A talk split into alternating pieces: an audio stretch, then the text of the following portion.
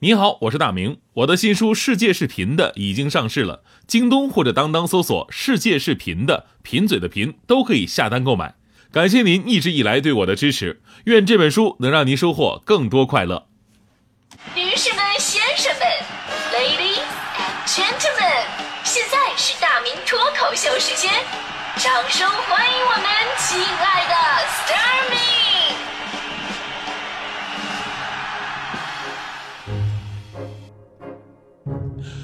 欢迎各位来到今天的大明脱口秀，我是大明。今天呢，咱们节目说的是关于这个那会儿排名次的事儿哈。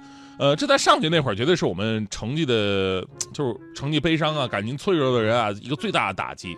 而且呢，你想一年他最少是没开二度是吧？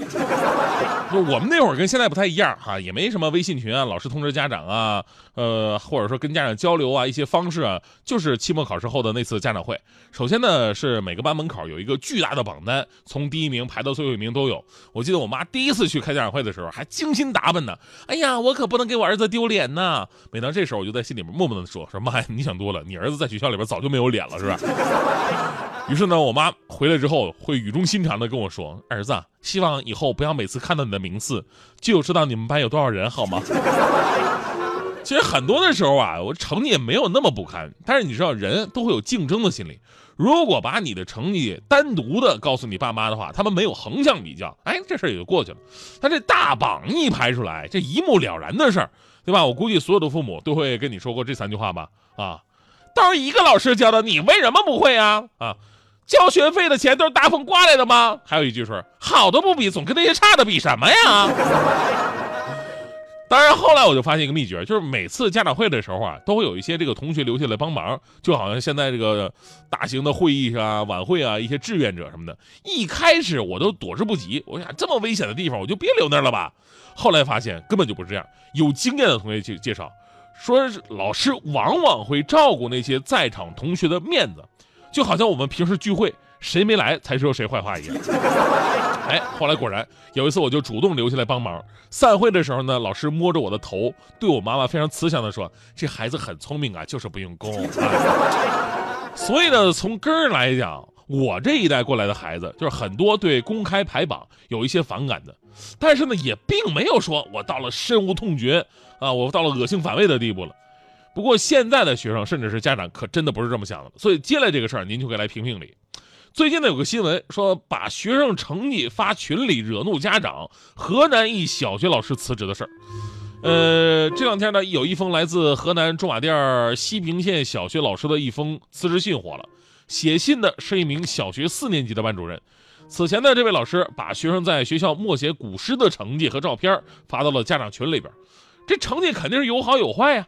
于是引发了部分家长的强烈不满，甚至有的家长严厉要求说：“老师，你必须要登门道歉，否则我告到教育局。”老师在信中说：“说没有考虑到个别差生和家长的感受以及自尊，给个别家长造成了严重的心理伤害。家长早上声称要我去登门道歉，如若不然就把我告到西平县教体局，我很惶恐，呃，深感自己专业知识的不足。”不能胜任四年级班主任的工作，故申请辞去。呃，同时呢，该老师还在家长群里边发道歉信，呃，信息称考虑到学生的心理以及生理健康，以后不会再因为学习任务没完成而将学生留校了。希望家长们多提意见和建议，不要出点问题就把老师告到局里，说我需要每个月的两千六百零七块钱的工资养家呀，跪求各位家长了。那这事儿呢，也在网上引发了广泛的讨论。很多老师感叹啊，说这年头做老师是不是太难了点呢？啊，这没错，公开发布学生的成绩啊，啊，有点会让学生跟家长难堪。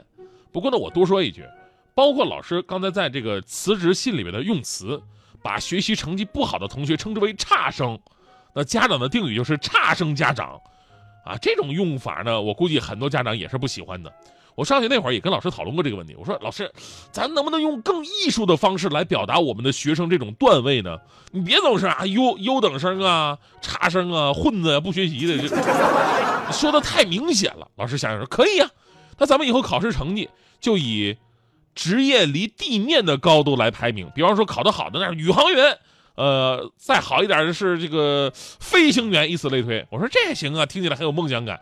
老师，那你看我的成绩是什么级别呢？老师说，大明啊，你就是摸金校尉啊你。我我盗墓的，我我我在地底下是吧？但是说现在的孩子已经很幸福了，因为这位老师犯了一个原则性的错误，呃，包括很多人也可能是通过这个事儿也是第一次知道的，那就是义务教育阶段呢，真的不允许搞公开的成绩排名了。这个规定呢是来自于教育部二零一七年十二月印发的《义务教育学校管理标准》，其中规定。控制考试次数、探索实施等级加评语的评价方式，依据课程标准的规定和要求确定考试内容，对相关科目的试验操作提出要求。那命题应紧密联系社会实际和学生生活经验，加重强化对能力的考察。下面这句关键了啊！考试成绩不进行公开排名，不以分数作为评价学生的唯一标准。哎。所以呢，老师啊，必须要反思的是，他犯了一个管理规定所禁止的一个原则性的错误。但是咱们说完法呀，咱们也得说说情，是吧？老师的出发点啊，肯定是负责任的，对不对？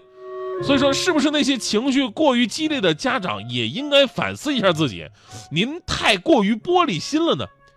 归根到底吧，人家老师也没犯什么大事儿，人家就在群里边公布了一首一一一次默写古诗的成绩而已。这点哎，我我登门道歉啊，就告到教育局啊，是，我就说，如果人家真的登门道歉了，你觉得他以后在你孩子面前一点当老师的威信和尊严都没有了，还能教育好你的孩子吗？说实话啊，虽然说这个义务教育阶段呢取消了公布排名，但是呢，我们从小到大竞争还是一直都在的，不是说这个排名没有了，竞争就没有了，并不是，尤其长大之后，这种竞争感是愈演愈烈。如果一个孩子连这点心理承受能力都没有的话，当一天假设啊，咱工作岗位上被领导当着大家伙面说了两句，啊，我那我回头跟你爸一说，我要告他，告诉领导，你告哪儿？告劳动仲裁？找法院？原因什么？他说我儿子。所以呢，其实是完全可以通过私下沟通的方式把事情化解掉的。你既然可以闹得这么大，也能反映出一个问题啊，就是现在虽然没有公布排名了，但是在老师和家长的心里边，都有一个心理比较带来的一个焦虑感。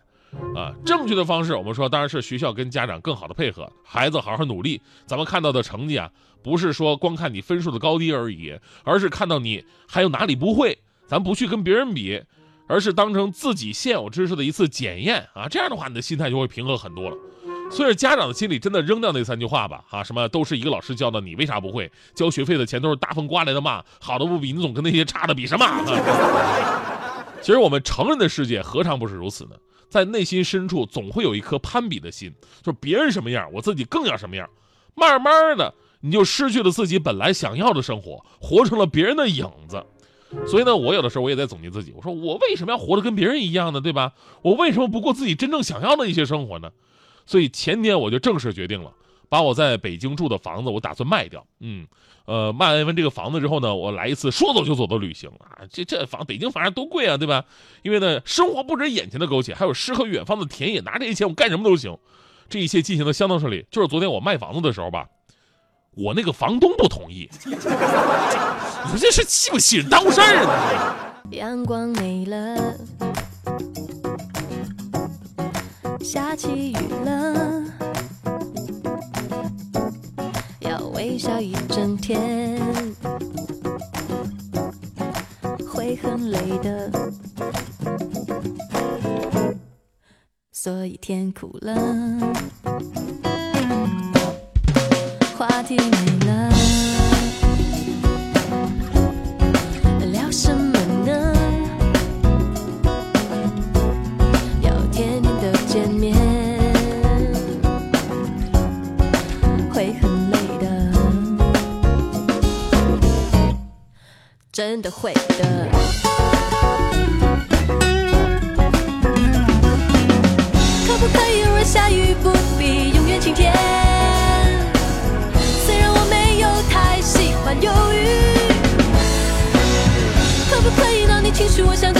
我的必须。有时过分讨好你，有点吃力，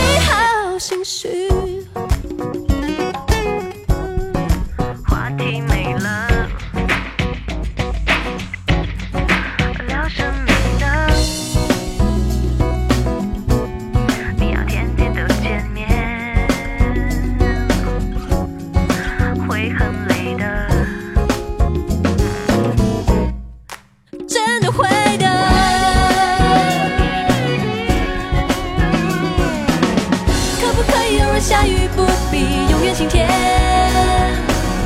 虽然我没有太喜欢忧郁，可不可以闹你情绪？我想这是我的必须。有时过分讨好你有点吃力和心虚。可不可以偶尔下雨不必永远晴天？